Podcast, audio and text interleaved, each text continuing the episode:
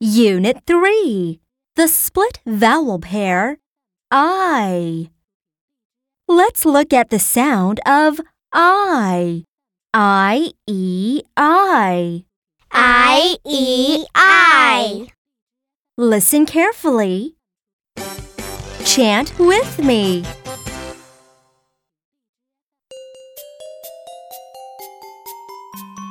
I, E, I. I E I. I, E, I. I E I. I, E, I. I E I. I, I, I. I I I. Now chant with me. I, E, I. I, E, E, I. I, E, I. I, I, I.